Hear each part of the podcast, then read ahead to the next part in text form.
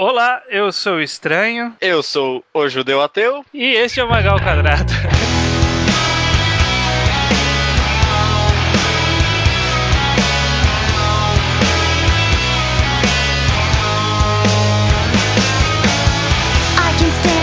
Judeu Ateu, estamos aqui para o podcast de número 70. 70? Cara, o 100 não parece mais tão longe assim. Não, tá, tá mais perto do 100 do que do zero. Mas isso é, faz é, olha desde só, os 50. Bom tempo, é. é Judeu Ateu, dessa vez a gente vai conversar um pouco sobre. Eu não quero nem dar um nome pro podcast ainda, porque eu ainda não tenho certeza do caminho que a gente vai tomar. Mas a gente vai uhum. falar um pouco sobre o realismo dentro das obras, o quão interessante, importante e necessário é para a obra representar o realismo. Vamos passar por suspensão de descrença, vamos passar por consistência, vamos passar por várias coisas. Ok. Então não vou dar nome, no final do podcast a gente decide o nome. Vai ser uma jornada para descobrir o nome do podcast. Esse é, esse é o verdadeiro objetivo desse programa. Beleza, eu concordo. ok. Para começar, judeu ateu, o que, o que ocorre? Existe uma corrente de pensamento que não é de agora, mas está com bastante força nos últimos anos, da crítica de arte de forma geral, principalmente cinema, que é, é. o que preza pelo, por assim dizer, realismo por uma, uma necessidade da obra, de uma obra, ser uma representação fidedigna da nossa realidade seja nos conceitos da física, seja no comportamento, sobre política, qualquer tipo de coisa. Um exemplo relativamente recente é, por exemplo, o filme Gravidade, que a gente teve há pouco tempo Sim. atrás, que muita gente criticou algumas coisas físicas, se eu não me engano, aquele físico adorado do momento, o Neil deGrasse, deGrasse Tyson. É. é. eu gosto dele. Ele fez umas críticas físicas, né, por assim dizer, uhum. ao, ao Gravidade, que muita gente, inclusive eu, já até adiantando, achei meio babaca.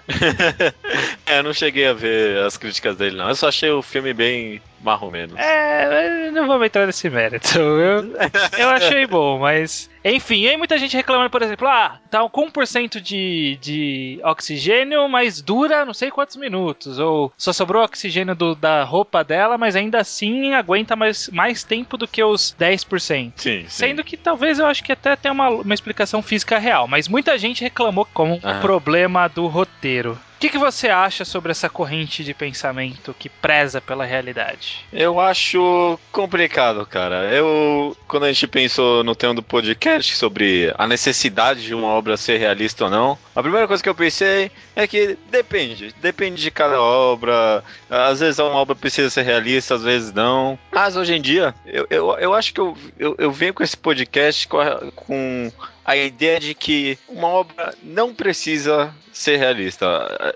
Isso é auto-entregue não há necessidade de ter realismo em obra nenhuma, né? Uhum. Porque acontece? Quando no momento, a verdade é essa, no momento que você pega um mangá, uma arte sequencial, praticamente qualquer mídia, eu acho, você está assumindo um comprometimento com a não realidade. Uhum. No momento que você pega para ler aquilo, que é o que você comentou, na, verdade, no, no, começo do programa, que é a suspeição de descrença, né? Uhum. No momento que você pega naquilo, você está assumindo algum nível de suspeição de descrença. Você sabe, você está é. lendo alguma coisa. É ali. um contrato entre você e o autor, né? O uhum. autor fala, ó, eu vou te entregar essa história e você em troca você tem que acreditar. Ah, exatamente. A sua função é acreditar e a função dele é te fazer acreditar na verdade, né? Uhum. A, o problema, obviamente, sempre tá nesse de fazer você acreditar, né?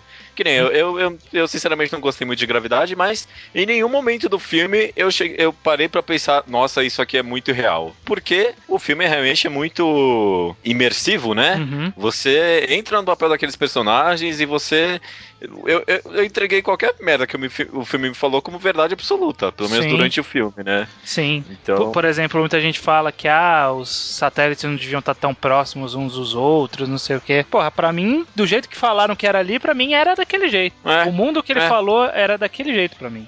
Sabe um outro claro. exemplo que eu vi há pouco tempo atrás, que era de um cara fazendo uma crítica a Breaking Bad, falando uhum. que em, em, lugar nenhum do mundo as pessoas iam se preocupar se uma droga era 70% pura ou 99% pura. Que lugar nenhum do mundo isso ia, ia, ia fazer diferença. Esse cara nunca.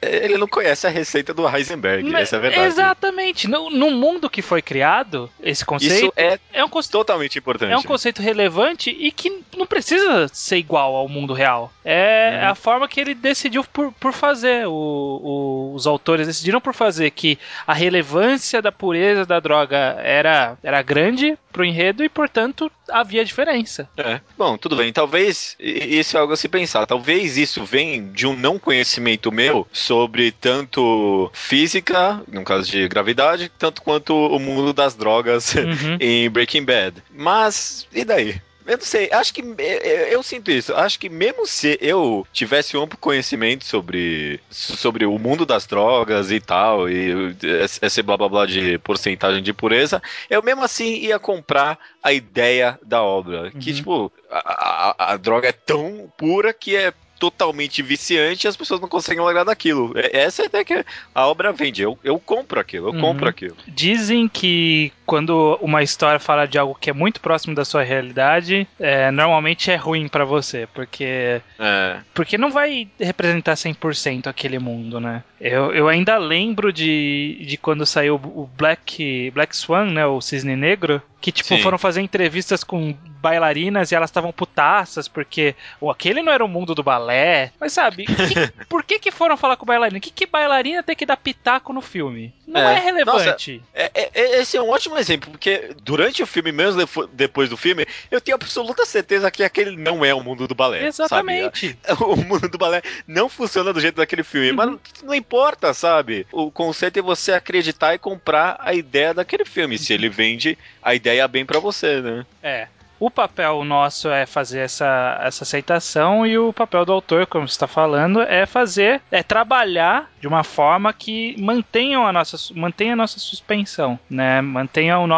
mantenham nos acreditando na realidade, na, na possibilidade da existência daquele mundo, que não é o nosso mundo, porque tem algumas poucas regras diferentes, ou às vezes muitas regras diferentes, uhum. mas que seguem ainda alguma, alguma lógica, por assim dizer. É, eu vi uma frase que eu acho que representa muito bem esse, esse pensamento, que é que o, você que o autor, né, ele consegue fazer as pessoas aceitar o impossível, mas não aceitar o improvável. É, faz sentido. Curioso, porque... curioso. Porque, porque, por exemplo, algum, algumas obras que eu acho que tem uma, uma lógica interna que, é, que é plausível para o mundo deles. É, por é, é firme. É firme. Por exemplo, por incrível que pareça, Dragon Ball. Consider... É. Mesmo considerando a subida rápida de poder, todas as lógicas de poder, de evolução de poder, de por que, que uma pessoa tem consegue voar, outra pessoa não consegue, uma pessoa regenera, outra pessoa não regenera. Tudo isso segue uma lógica muito consistente, por incrível que pareça, cara. eu não sei, eu nunca, bom, eu não sei, eu não sei falar muito de Dragon Ball assim. Eu, o pouco que eu vi é complicado, porque eu, eu penso na minha cabeça que a minha suspensão de descrença é, é, é, quebrada várias vezes durante várias vezes durante a obra, porque eu vejo repetições de estrutura aqui e coisa que não faz sentido aqui, mas acho que se você pensar, realmente, acho que na lógica do universo, talvez. Eu, ah, tá, acho tá, que vou, sim. vou pegar um exemplo que é melhor, então, de lógica de funcionamento do universo. Full Metal Alchemist. Ah, ok. Full Metal Alchemist é um ele tem um conjunto de regras estabelecidos naquele mundo que, obviamente, não, não fazem o menor sentido com, com a realidade. São impossíveis. É não só o ato da transmutação, mas mesmo que houvesse o poder, ainda existem impedimentos físicos que impediriam de uhum. funcionar da forma que a gente acha que, que a forma que a autora faz funcionar. Sim, sim. Mas ainda assim, dentro dele há toda uma, uma consistência, né? Ele, ele foi construído com um conjunto de regras que a regra do jogo é mantida até o final. É, e quando, eu... quando se quebra essa regra do jogo, é explicado por que é quebrada a regra do jogo. Não, eu concordo. Tanto que durante Full Metal a gente não presta muita atenção se quimicamente o que ela tá explicando faz sentido, sabe? Uhum, exatamente. É, ah, dá para fazer um ferro preto surgir de não sei aonde. Ah, sei lá, não, não tô me importando. Faz sentido porque o cara fez as mãos e meteu no círculo lá, então tá tudo ok, sabe? Uhum, é, esse cara consegue fazer isso. Eu, eu compro a ideia. Full Metal, não, eu acho que é um dos melhores exemplos. Ele cria uma regrinha no começo e, e segue com ela até o final, né? Uhum. Um exemplo que eu acho que é, talvez se assemelhe um pouco a Dragon Ball é que recentemente começou a quebrar um pouco, mas Toriko, pra mim, é, é, é, ele segue as regrinhas dele muito bem. A gente até chegou a comentar isso algumas vezes, é. porque as regrinhas dele é, são meio que prontas, né? Uhum. Esse negócio da, de ser uma motivação biológica de tudo acontecer ali, né? Uhum. É, que é uma. São regrinhas fáceis, né? Por, por isso que acaba se justificando tudo ali. Sim. Mas ele tem umas regrinhas que ele segue até que fielmente. Sim, sim. Eu é, acho. De depois que ele, que ele aceitou que a escala de poder do começo era bullshit, né? É, uhum. Aí depois disso ele se seguiu numa lógica melhor. No começo ele meio que deu uma perdidinha. Uhum, uhum. Mas uma coisa interessante que eu acabei me deparando quando eu tava fazendo a pesquisa pro podcast foi sobre que existem três hum. tipos de consistência né, dentro de uma obra. Diga. É, não, não ouvi falar. A primeira delas é a, a consistência interna, que é exatamente o que a gente tá falando são as regras do jogo. O autor ele estabeleceu quais são as regras do jogo do mundo dele, como vai se aplicar tanto o que a gente conhece como o que a gente não conhece, como que vai funcionar. Que para fazer transmutação tem que ter o círculo, que apenas algumas pessoas não, não precisam do círculo, que o, o, poder ele vem das células biológicas no torico, que o... Que se você escrever o nome de uma pessoa nesse caderno, ela vai morrer. Exatamente. A Dead Note era, um, era o exemplo que eu ia que eu ia dar e acabei deixando de lado. Uhum. Que é assim, tá, tem uma lógica consistente no mundo, não tem como quebrar aquela lógica e tá, tá be... Quer dizer, não tem como quebrar aquela lógica, não, né? Dá pra. É, não, não pode quebrar não aquela pode quebrar lógica. aquela lógica. Esse é, esse é o nível de consistência interno existe o, a consistência de gênero, que é aquela consistência que é das regras da ficção, por assim dizer. Por exemplo, Entendi dragão. A gente não, existe dragão, mas, é, mas existe um, um inconsciente coletivo que sabe o que é um dragão, que é um réptil gigante que gosta de fogo. Se, o, se quebra-se essa denominação, causa um pouco de estranheza, né? É que nem o caso Entendi. dos vampiros de Crepúsculo, né? Que a gente tem a nossa, a nossa denominação do vampiro, que o vampiro morre no sol, e aí ele, a autora utiliza-se desse nome para fazer um vampiro diferente. E aí a gente causa um pouco de estranheza, né? É, hum. é que sei, no caso de Crepúsculo, não querendo defender defender Crepúsculo, mas é tipo, é, é, mais uma brincadeira com a ideia do que qualquer coisa, sim, né? Sim, é, é, como se, acho que a consistência de gênero é mais se você falar que aquilo é um dragão, mas na verdade é um sapo. Aham. Tipo, que não tem nada a ver com um dragão, mas você chama aquele dragão porque você quer, né? Exatamente, é mais ou menos isso, mais ou menos isso. E tem a consistência externa, que é o, o assunto inicial desse podcast, né? Que é essa relação da lógica do mundo com a lógica do nosso mundo, né? Da lógica do mundo fictício com a lógica do nosso mundo. Dessa aproximação que acho que talvez essa lógica externa, né? Ela, me, é, é, ela conversa mais com a lógica interna do que, do que parece, né? Acho que conversa bastante, na verdade, porque a gente só estranha a lógica externa uhum. quando ela não é justificada pela lógica interna, né? Então, a, deveria a... ser assim, né? A gente uhum. deveria reclamar de consistências externas se a consistência interna não justificar, né? Uhum. Porque o, o que eu entendo como o funcionamento de um mundo de uma obra, quando eu pegar uma obra qualquer. A primeira coisa que eu vou fazer é: bom, estou transportando todos os meus conhecimentos do mundo real e toda a minha experiência de outras obras de ficção para dentro dessa história. O autor ele vai ter que ter o trabalho de me explicar o que, que não vai seguir. O que, que é diferente, né? Quais são os jogos diferentes? Então, por exemplo, Dead Note. Eu estou considerando que eu estou no mundo real. Aí o autor fala assim: bom, esse aqui é o mundo real, mas existem shinigamis e um caderno que mata pessoas. Uhum. E a partir disso ele vai estabelecer novas regras que eu vou que eu vou incorporar nesse mundo. Só que essas regras elas já não fazem o, o que ele colocou nesse mundo fictício não fazem mais parte do mundo real que, eu, que eu transportei para dentro, entendeu? É. Ah, eu acho que isso em Death Note faz bastante sentido porque essa regra que é totalmente absurda, né, não faz sentido no mundo real, a gente leva com muita naturalidade, principalmente porque tipo é, é, é o motivo do mangá, né? Uhum. O mangá foi feito para isso. Mas os personagens é, se porque, porque a ideia do mangá é essa. Tem essa lei e todo o resto é o mundo real concretíssimo, né? Uhum. Tirando essa, essa regra aqui, tudo é muito é, tudo é muito real. Essa é a ideia do mangá. Por isso que quando os personagens agem de uma maneira muito psicopática, né? Os caras sabem analisar 30 passos à frente vai acontecer, que na verdade é algo que acontece o tempo todo em mangá shonen, né? A gente uhum. nunca vê problema nisso. Acho na verdade até bem emocionante. A gente estranha em Death Note. Sim. Porque as pessoas não se comportam assim na vida real. Uhum. E, e, mas se isso aí acontecer em One Piece ou Naruto, eu não veria problema. A, acharia, na verdade, muito legal. Inclusive, é por isso que é tão absurda aquela cena do. Eu vou pegar uma batata e comê-la, sabe? Do anime. É, exatamente. É por isso que é tão absurdo, porque não, não faz parte daquele universo, esse tipo de atitude. movimento, de atitude. É, sim. Assim como o Mikami mais pra frente do mangá é uma coisa que as pessoas ca causam um pouco de estranheza nas pessoas. Aquela é, pessoa meio estranhamente maluca, não sei. É. Enfim, é, isso de consistência de ser um mundo bem real, a gente vê bem no fato do L jamais cogitar a possibilidade de ser uma coisa sobrenatural, né? Porque. É, porque ele tá no mundo real, tá no né? mundo real. Mano, nunca na minha vida que eu achar que tem um caderno que escreve as coisas no mundo real. Não, né? é, imagina assim, alguém tá falando, olha, estão matando vários bandidos na, na cadeia. Aí você fala assim, caraca, meu, deve ter alguém com um caderno escrevendo,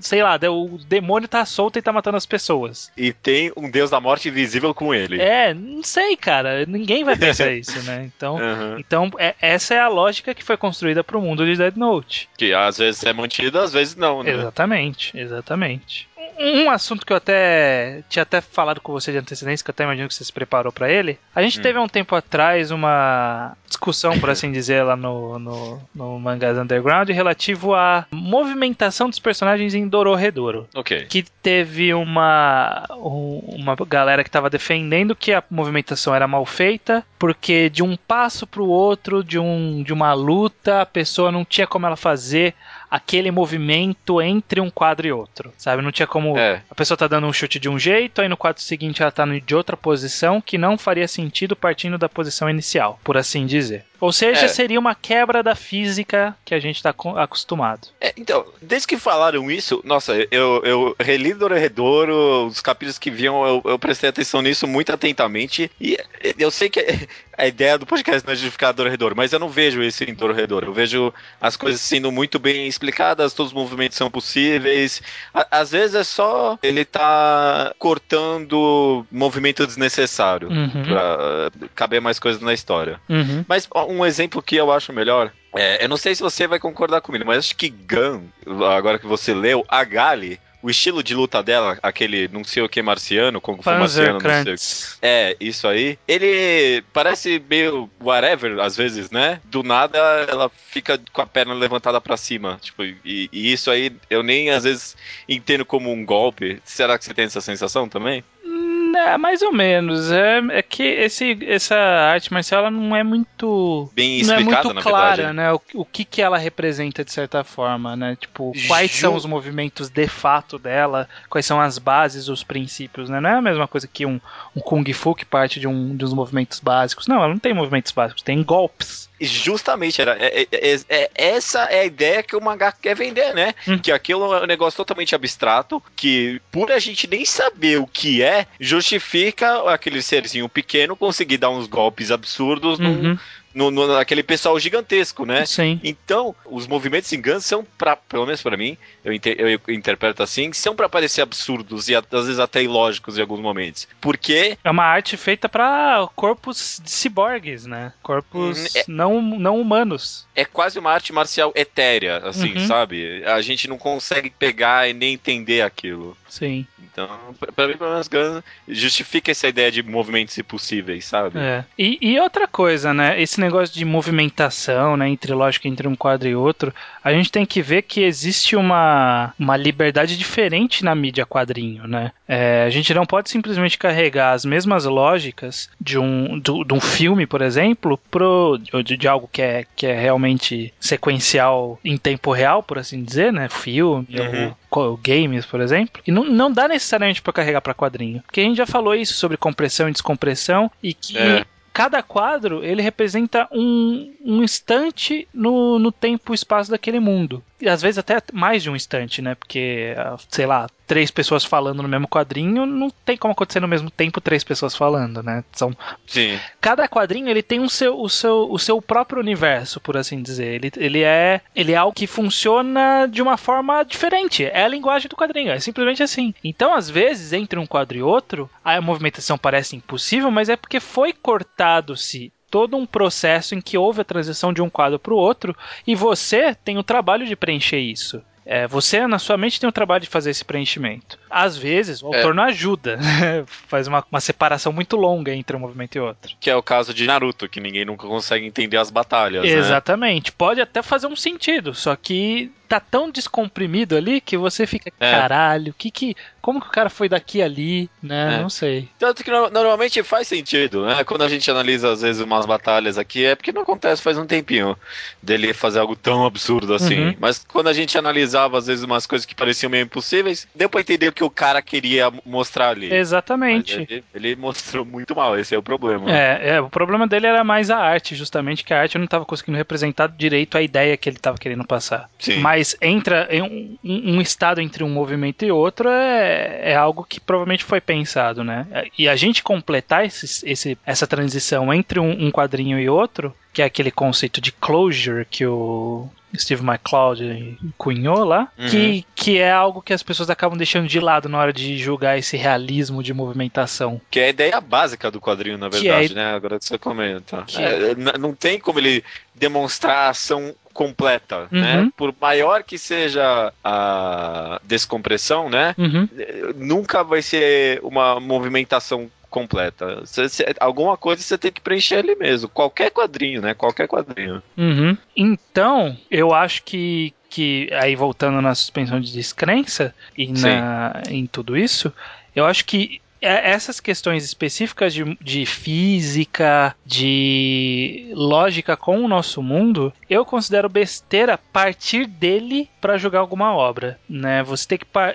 eu acho que a regra do jogo é a regra da consistência interna do mundo. Se o mundo permite aquela lógica, então tá certo. Tá certo. É, Sabe, sabe um- um- aliás, um exemplo que é, que é para demonstrar isso, que é uma coisa que a gente sempre critica em Bleach e a gente critica errado. Sabe, tipo, Diga. a gente fala assim, caralho, o cara tomou um corte de fora a fora e não morreu. Mas Bleach tem uma regra no- de jogo que permite isso. Bleach diz que o- a, a forma física em si não é importante. É tipo uma vitalidade de cada personagem, né? Tipo, se, se ele ainda tem vitalidade, não importa se foi cortado no meio, igual aquela menina lá foi cortada uma vez e depois voltou. é, tem todo aquele negócio de Reatsu, né? Exatamente. Não sei o quê. Ele, ele tem uma lógica por trás, mas a gente esquece na hora de jogar. E a gente joga errado. É, talvez, viu? Talvez. É, é, fa- faz sentido o que você tá falando. Faz Uhum. sentido, sim. Mas é, eu, eu, eu só pra constar, eu concordo com a sua conclusão. É, é o que eu te concluiu no começo do programa, na verdade, né? Exatamente. Que, tipo, primeiro a lógica interna, depois a lógica de gênero e depois a lógica externa, né? Uhum. Se você começar na lógica externa, Uhum. você tá deixando duas coisas pra trás, né? Então, Exatamente. é isso aí. Eu acho que, acho que a lógica externa serve pra cobrir as lacunas que o autor não se deu o trabalho de explicar na lógica interna. Sim, É, assim. é, com certeza. Por exemplo, o autor nunca falou assim: olha, a gravidade aqui é. A aceleração da gravidade é é 9,2 metros por segundo. né? E não precisa falar isso. Se ele não falar nada, a gente vai completar essa lacuna com a nossa realidade. Ó. o Estou- nosso conhecimento já, né? Exatamente. Ó, ó, uma coisa que demonstra isso bem e, e que não é tão óbvio são magás históricos, né? Uhum, Porque, por exemplo, eu, tive, eu falei que eu já tive problema com Historier aqui. sim. Que era um mangá histórico, que tinha. Ele tinha algumas regras um pouco absurdas, tipo, o cara lembrar de um passado da infância dele, ele, ele tem uns instintos de guerreiros absurdos, e tudo bem, essa, essa é a regra do jogo. Só que o, autor constantemente também vende a regra de que aquilo é um mundo é, é, histórico.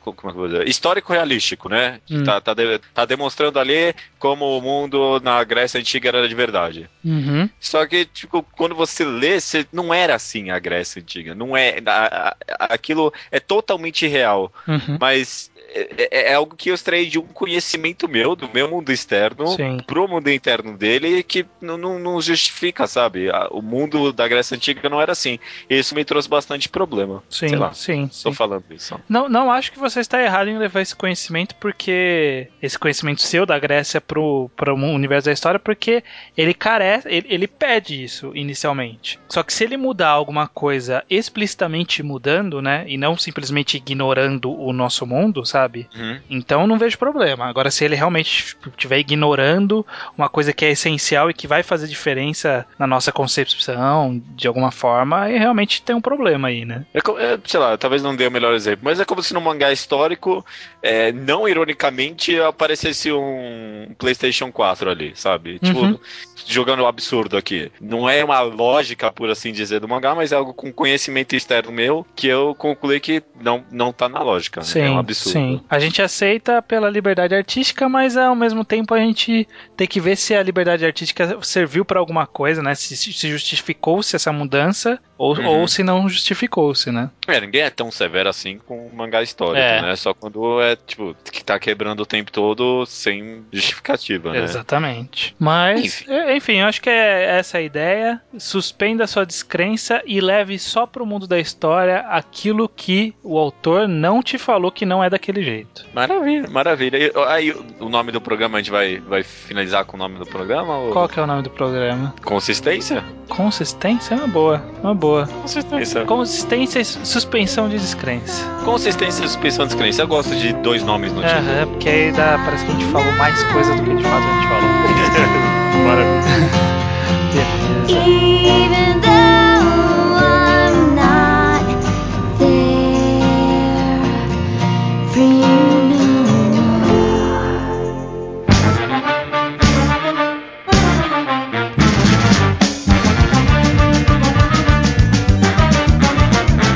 Lá então. Leitura de e-mails estranhos. Leitura de e-mail judeu ateu do podcast número 69, fanservice com a participação especial do Rubio, que esses assuntos são os assuntos dele. Exatamente. Ele, ele até chorou, coitado, falou que acabaram os assuntos dele, mas tem coisa ainda, tem coisa, né? É, já tem um tema que eu vou pretendo chamá-lo e não é de putaria. Antes de partir para os e-mails, o nosso e-mail, de onde são esses e-mails que a gente vai ler, é o mangalquadrado.gmail.com. Para ele você pode enviar e-mail que a gente lê logo em seguida, né? Peraí que eu tô comendo. Sim, exatamente. É, Exatamente. Você pode enviar e-mails, sugestões, reclamações, pode enviar e-mails de programas passados, a gente lê aqui na seção Slowpoke Report e pode enviar recomendações em áudio. Você grava a sua recomendação, fala sozinho pro computador envia pra gente e a gente publica aqui ela mais ou menos de três e, ou, ou em quatro programas. exatamente. Se não tivermos convidados surpresa, vai ser daqui a duas semanas. Se não tivermos convidado surpresa, acho que não vai ter, não. Não É, tem nada planejado. Não tem nada planejado. Quero fazer o pedido, que a gente já avisou mil vezes, que vai ter Roshi no Samidare agora em dezembro. Mangá Uhum. Enquadrado e no Samidare. E eu quero que vocês me falem se vocês estão lendo, porque ninguém tá falando se tá lendo essa merda. é verdade. Um ou outro Diz, diz. vem aqui de vez em quando e fala, ah, tô, tô, comecei a ler, vou ler. Mas me mandem reports se vocês estão lendo, se vocês não estão, por quê? É, vocês não tão... É por que você não tá lendo Hoshino Samidare, né? Outra novidade é que finalmente Mangá Enquadrado está no iTunes. Aí. Olha só que maravilha. Eu vou deixar o link aí no post. Vai ser o feed do Mangatologia, mas tanto faz, porque você não vai dar view pra ninguém mesmo, então não tem Uhum, problema. Tem problema. Mas tá lá, pediram tanto, aprendi como faz, coloquei lá, o feed tava funcionando, coloquei, tá tudo certinho lá. Então quem quiser pode começar a assinar no iTunes. Ótimo, bom saber, bom saber mesmo. Vamos lá então, Plus Lopo Report do Naraki. Mandou e-mail sobre o programa 68, Você Mangá o Mundo. É, obrigado, mas a gente tá meio corrido hoje. E sugeriu que a gente faça mais um concurso cultural do Mangá ao Quadrado, para incentivar as recomendações dos ouvintes. E aí, vamos? Cara, eu acho uma boa ideia, viu? Também quero, Porque viu? da última vez a gente até recebeu alguns, né, de última hora. Uhum. O concurso cultural, quem, quem não tava aqui na, na na vez que aconteceu, quem ganhou a recomendação da semana, a recomendação do ouvinte, no caso, escolheu qual foi o próximo mangá enquadrado que a gente fez. Uhum. Então, a gente pode deixar isso pro próximo já agora, que tal? Bora, bora. Vocês têm uma semana pra enviar uma recomendação do ouvinte pra gente. Se nessa semana a sua recomendação for a escolhida, você vai escolher o próximo tema do mangá quadrado. Ou se não o próximo, dá um tempo pra gente se preparar, mas no seguinte, né? Sim, com certeza a gente vai falar da obra que você escolher, porque a gente fez isso da última vez, quem eu foi a Lobo, Uhum. que acabou participando do programa com a gente. Então, mandem e é esse. O concurso cultural tá novamente no ar. Ok, tá, até a próxima semana. E um outro e-mail, Naraki disse que leu Witches e gostou bastante, né? Já que a gente tá aqui no Slowpoke Report. Gostou bastante das histórias e do estilo do desenho. Diz também que começou a ler Sakurambo Syndrome, aquele que a gente recomendou na semana retrasada, né? Ah, não, na semana. Ah, foda-se. Retra- É, foi. alguma semana aí. Você tá retrasada. A semana passada foi o Rubio, a anterior foi a recomendação Eu- do ouvinte.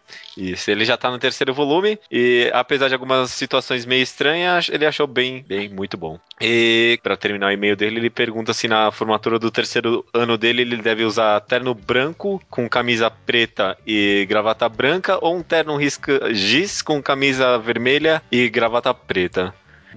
É, Eu acho a segunda opção melhor. O que, que você diz? É, eu acho que terno branco fica muito com cara de mestre de cerimônia, sei lá, né? Uma- É, fica Muito- esquisito. Mas se, se- a gente tem vários ouvintes, se algum de vocês for estilista, dê, recomendações ao, É. ao Naraki. Ou às vezes Pode ser? fazer uma combinação diferente, né? Eu uso terno de risca de giz, camisa vermelha, mas uma gravata branca. Deve ficar horrível. É, é que risca giz e camiseta vermelha, acho que vai parecer meio mafioso demais. Também. Não, é, se você não tiver com um lencinho vermelho na lapela, não vai dar certo, né? Tem que, tem que pensar nisso também. São muitos fatores, né? É difícil. Tem que pensar, difícil. tem que pensar bem. É, vamos partando para as rapidinhas. A Lobo Paranoico comenta que no Rio Grande do Norte, que é de onde ela é, ah, tá explicado o sotaque, se come cachorro quente com colher. É, diz ela. Como assim?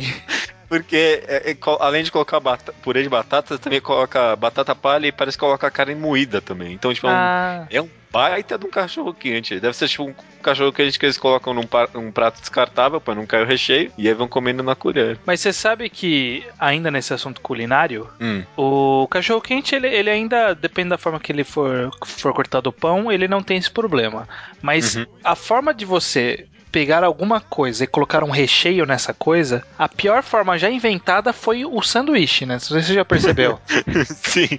Porque a Sim. pizza, você tá lá, ela apoiada, o recheio tá em cima, você come com garfo e faca. Tranquilo. Além de ter uma borda protetora do recheio ali, né? Exatamente. Quando é um salgado, ele tá totalmente coberto ali, né? Então não acontece Aham. nada. Agora o lanche, você come de um lado, ele cai do outro. É uma Cara, merda isso. É, é muito mal planejado. Que é algo mais nojento que comer um cachorro quente, você morde, a salsicha sai do outro lado, Puta. aí você tem que borrar com um dedo Com o com, dedo. o outro. ah, Aí você empurra com o dedo e depois lambe o dedo. É foda isso, cara. É, não, foi- Lanche foi- é uma delícia, mas você ter que ficar virando o lanche porque o, o, o hambúrguer já tá caindo do outro lado, é foda. Por isso que o pãozinho francês, mano, é uma ótima invenção, porque ele é meio oco, né? E É. aí dá pra colocar. É, o- mano, é, cachorro quente no pãozinho francês é muito melhor do que no pão de hot dog. É aqueles cachorro quente de aniversário, né? Nossa. Uhum, exato, exato. E- Indo pro próximo, o Lemos, já comentando sobre episódio, não sobre comida, ele diz que um bom exemplo de fanservice é Nise Monogatari, que não é um mangá, é um anime, mas, nossa, concordo totalmente, viu? E no caso de Nise Monogatari, ele diz que é, é mais como se fosse um tempero, mas é um anime, cara, que o fanservice ocupa às vezes episódios inteiros, mas é usado de uma forma muito brilhante. É, é, é um fanservice que é, é um mangá que faz da escovação de dente um fanservice. É, eu já ouvi bastante essa coisa desse episódio da escovação de dente. É, É genial, é genial. Eu- depois eu te passo, eh, talvez, não sei. é, vamos ver. E ele diz que legging é totalmente superior à calcinha. E Ele, entre aspas aqui, não sei como o pau levanta para um pedaço de pano. Isso aí é pra colocar numa camiseta, né? É, é ok, né?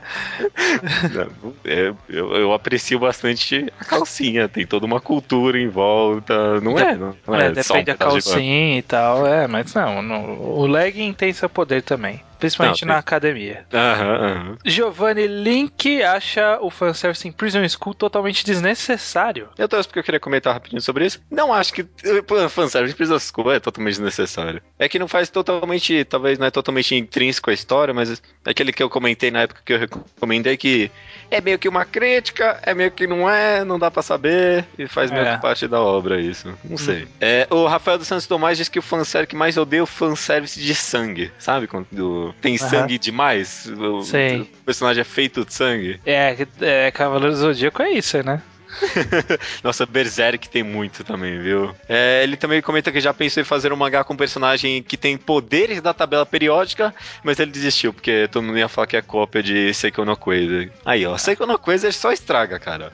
Matou um tema totalmente excelente e agora nem as outras pessoas podem usar. É foda isso, né? O WM comenta que odiou o capítulo da sauna em Fairy Tail por ser só fanservice. E realmente, É, ele disse que tipo, pareceu até um capítulo extra, né? Tipo Uhum. aqueles que saem no final de um volume, alguma coisa assim, que sabe? esses também são fanservice.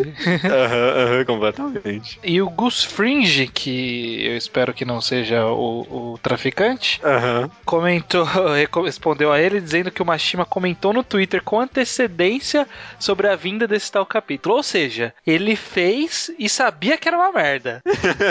que ele teve que avisar a galera. É, aí depois o WM falou: Ah, se ele avisou, acho que não tem tanto problema, né? Tem, é engraçado. Eu, eu não acho que eu não tenho tanto problema com esses capítulos no Inferteio, porque eu acho que o principal motivo deles, talvez esteja enganado, é pra controlar pacing, sabe? Não, tipo, dar uma acho- baixada na, na, na- na tensão pra subir depois. Eu não sei, não sei, tô chutando Ele aqui. pode abaixar a atenção só fazendo piada, né? Não mostrando uma menina de 10 anos de biquíni. É, mas acho que ele faz fanservice melhor do que piada. Talvez seja esse o problema. E Naraki pergunta pro judeu, que sou eu. Pergunta pra mim se eu acho que Soul Eater teria passado dos primeiros volumes se não tivesse o fanservice no começo. Eu acho que teria passado. Teria passado. Poxa, foi, foi publicado aonde? Isso Ah. é Shonen Gangan. Ai, putz. Mas bom. Ah, eu acho que sim, eu não sei, eu não conheço o histórico de cancelamento da Shonen Gangan. É, nem eu. É, bom, não sei. É, é difícil falar, viu? É. difícil falar, porque tem muito no começo. Mas não sei, talvez. Eu não sei qual tipo de público de, da Shonen Gangan também. Porque lá foi publicado Full Metal, né? Exatamente. Que tem um pacing relativamente devagar. Acho que não. Acho que teria vendido bem, mesmo sem o fanservice. É, o, mangá é é. bom, o mangá é bom desde o começo, assim. Você que tá dizendo. é, pra finalizar as rapidinhas, o Taka comenta sobre o fanservice em One Piece, do capítulo que o Sanji fica no corpo da Nami, né? Uhum. Que esse não é só um fanservice, né? Aham. Que é, é- mostra um pouco da personalidade do personagem, é um desenvolvimento de personagem, né? Esse fanservice. Eu achei muito escroto na época que eu li. Achei meio ofensivo quase, sabe? É, o cara-. É, mano, tem isso, né? O cara tá no corpo dela e fica pegando toda hora. É, É, foda, né? Eu acho um pouco foda. É meio creepy. É meio creepy, né? Nossa, mano, tão horrível. É, ele também fala sobre vlogs ruins que ganham sucesso só por causa do decote da apresentadora. Ele cita aquela menina que ensina japonês, que todo mundo já viu esse vídeo. Não vem falar que não. vem falar que não, que você nunca viu. E é, é hipnotizante aquele negócio, né? Não dá, não dá. Não dá, cara. YouTube tinha também há um tempo atrás o problema das. Como que chamava? As Responsive Girls, Answer Girls, que era aquelas meninas que é, respondiam vídeos famosos, só que é tipo elas comentando o vídeo famoso, mas eram mulheres de biquíni, sabe? De biquíni não, de, de decote, sabe? É, e tipo, elas ganhavam um mulher de visualizações, porque a pessoa olhava lá nos vídeos relacionados, tinha uma menina de decote e o pessoal abria. E não tinha É. porra nenhuma no vídeo. Não sei se eu for criticar isso, depois ter feminista falando alguma coisa de mim. Não sei. É, tá ok. Não sei depois o que vai rolar. Indo pros e-mails é, e comentários maiores é, daqui. é, tem, tem o Thiago Lopes Sena, 18 anos, de Viçosa, Minas Gerais. Onde fica Viçosa? Não sei. Em Minas Gerais. Obrigado. acho que ele diz aqui: acho que qualquer fanservice pode agradar a obra. Isto se ele for colocar no contexto lógico da história. Há muitas cenas de comédia que utilizam é, o, o serviço para o fã, mas mesmo assim as pessoas não reclamam. Isto porque ele é bem introduzido no contexto da cena e gera um bom efeito cômico. Hum. É, a gente comentou de leve né, sobre fanservice e comédia, né? Uhum. Enfim, ele continua. A putaria é complicada de se trabalhar porque é muito difícil acreditar num contexto em que a tal cena possa ocorrer. Um exemplo é quando, no meio de uma batalha, a garota cai com seios no rosto da protagonista. Isso nunca acontece na realidade, portanto, fica muito desconexo e dá impressão de vazio para a cena. Outra coisa que acontece muito é banalizar esse tipo de cena, colocando toda hora na história, aí não dá quem aguente. Agora, se o autor conseguir trabalhar o erotismo de uma forma bem incrível, é bem possível que o fanservice agregue valor à obra. Eu É, acho que tem- até não é impossível que uma garota caia com os peitos na cara de alguém, mas eu acho que é impossível que isso aconteça a cada 10 minutos. né? É. Essa semana eu- li Fairy Tail e eu pensei nisso, porque, mano, o primeiro ataque um pouquinho maior que ocorreu, a, A- a Lucy ficou lá, a Lucy, a Lucy- mano, já tava com tudo rasgado. Mano, compra uma roupa que dura. Mano, Porra, né? Você tá nas batalhas. Por que você não compra uma roupa que sirva pra Né? alguma coisa, hein? E é só a roupa dela que, ra- que rasga, né? Tipo, do, do Natsu, o cachecol dura até hoje. É, é, é verdade. E ele fica no fogo e a roupa não queima, né? Ele fica no fogo, a roupa sai normal. Beleza. O Kaze K8888.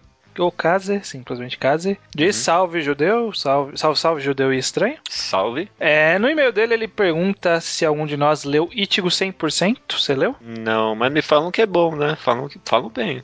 É, então, ele mandou o link de um vídeo dele falando sobre a obra, pra quem quiser ver. No e-mail ele comenta sobre a utilização do fanservice pela obra, né? Foi feita pra pra ganhar popularidade, poder sobreviver na revista, que é a Shonen Jump, né? O mangá saiu na Shonen Jump. E a gente sabe do sistema de popularidade, de cancelamento. Sim. E que isso acaba sendo uma ferramenta bem famosa pra manter uma revista, em uma obra em publicação na revista, né? Também sobre o mangá, o KZK8888 diz o seguinte sobre Ichigo 100%. É uma espécie de novela tranquila de ler, divertida e com um final muito bom. E talvez essa diferenciação com relação aos outros fanservices se deva pelo fato de ser uma autora. O toque feminino provavelmente colaborou bastante em alguns pontos positivos da obra, como ter uma noção do que se passa na cabeça das mulheres através de diversas personagens femininas com perfis diferentes. Essa é uma coisa que eu nunca entendi a Mizuki Kawashita. Ela é uma autora feminina que faz mangás extremamente objetificando a mulher, cara. Eu nunca entendi direito isso. Mas falam que é bem. Tem uma parte romântica bem forte, né? Nitaku também gosta bastante desse mangá. Eu não sei. É, e- ele diz que é melhor que 20 Century Boys, então eu não vou pôr muita fé nessa. É, tá. Agora eu já tô com o pé meio atrás também. Tudo bem. E pra terminar os e-mails. Rafsan, que na verdade é um comentário. É, no, ele diz aqui: no caso de mangás mais submundescos, é mais difícil dizer se é fanservice ou não. Eu nunca li hentais com uma história que tenha uma importância, justamente porque o hentai é sexo, não precisa realmente ter uma história. No máximo, uma desculpinha pra eles estarem ou chegarem naquele vamos ver. Ele diz aqui, agora se formos, se formos falar do Bara, que seria o hentai homossexual, acho mais fácil achar um que tenha enredo, é, com exemplos de alguns doujins mangá de men Mentaiko, como Itai, Itai, Itai e Hamu and the Boy Who Cries Wolf, e as obras de Genkoro Tagami, Caraca, tá manjando bem, né? Tá, tá sabendo. Aí eu fico um pouco confuso. Esses mangás são vendidos como se fossem rentais, com o objetivo o sexo gráfico, porém a história, principalmente em Itai Itai Itai, chega a ser mais importante que a cena de sexo. Então teriam fanservices essas obras? Então, o fanservice nessas obras é o enredo. É um enredo, né? em rentais, o fanservice é o enredo, né? É. Você fala assim, É nossa, é- olha só, tem uma coisa a mais aqui, então eu vou acompanhar essa obra, né? Tem um enredo. É, não, às, às vezes, porque eu acho que em rentais pode ser que às vezes a história meio que contribua não para o enredo, e sim pro, pra putaria, né? Uhum. Às, às vezes a história ajuda a, a você ficar com mais tesão pra aquele negócio. Não sei, tô falando aqui. É que você se identifica com é, Sabe aquela coisa de. Diz a lenda que a eterna busca de um homem é de achar alguma conhecida em um site pornô. Porque você é uma vizinha, uma amiga. Porque ao matarem você ver alguma coisa pornográfico de alguém que você conhece. Aham, Por isso que as pessoas gostam de ver atrizes, sabe quando sai uma foto de uma atriz, que a atriz às vezes nem é tão melhor do que aquela atriz pornô que você já viu pelada mil vezes. Aham, mas é, como não é pra ter, né? É, então, aí como é de alguém que é conhecido, tem uma coisa diferente ali, né? Então, talvez essa seja a ideia do enredo no, no mangá hentai, né? Tipo, é, tipo, fazer virar amigo daquela pessoa e quando você vê a putaria, você fala, olha! Eita porra, é, pode ser, pode ser. Acho que é, o diferencial às vezes é isso, né? Tentar buscar pelo enredo Uhum. suprir essa falta gráfica que ele tem, né? Beleza. Dito tá feito, isso cara. tudo, o podcast número 70 é o... É o, agora eu tô abrindo aqui essa porcaria. 70 não, não tem graça, né? Fala 70, então 70 de novo. Ah, não, não, por favor, não faça isso. Não, olha só, olha só. 70 anos é o período de expiração de copyrights. Ah, é? Tipo, qualquer obra depois de 70 anos, de copyright do, do quê? Qualquer obra? De É? qualquer coisa. Domínio, vira domínio público, 70 anos. Eu acho que é 70 anos da morte do criador. Legal, legal, legal. Então quer dizer que o próximo, no podcast 71, o podcast número 1 já vai estar automaticamente em domínio público? Não, se a gente fizesse um episódio por ano, né? É. Tá, zoando, pô, zoando. É. Hoje em dia acho que já é meio que livre de copyright o mangá ao quadrado. A gente não tem, né? É, acho que não, né? Que se tiver, a gente já violou vários, né? Só com essa música que tá tocando agora e subindo o volume agora no fundo. Não, não, mas. Calma, não, veja Ah, essas tuas frases já não ofendem mais. Meu bate-sala já tem um